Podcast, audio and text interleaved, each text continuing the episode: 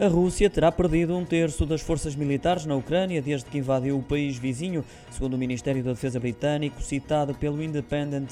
Para além de ter perdido força na região do Donbass, está significativamente atrasada em relação ao que Putin tinha planeado, o que dificulta ainda mais as operações russas no terreno, revela o boletim dos serviços de inteligência do Reino Unido. Lembro que a ministra dos Negócios Estrangeiros britânico, Liz Truss, disse recentemente numa reunião ministerial da NATO que era essencial que os aliados ocidentais mantivessem o apoio a Kiev para ajudar a empurrar a Rússia para fora da Ucrânia. Já o secretário-geral adjunto da NATO, Mircea Geoana, considerou o apoio militar e financeiro do Ocidente essencial para a Ucrânia derrotar as forças russas no país.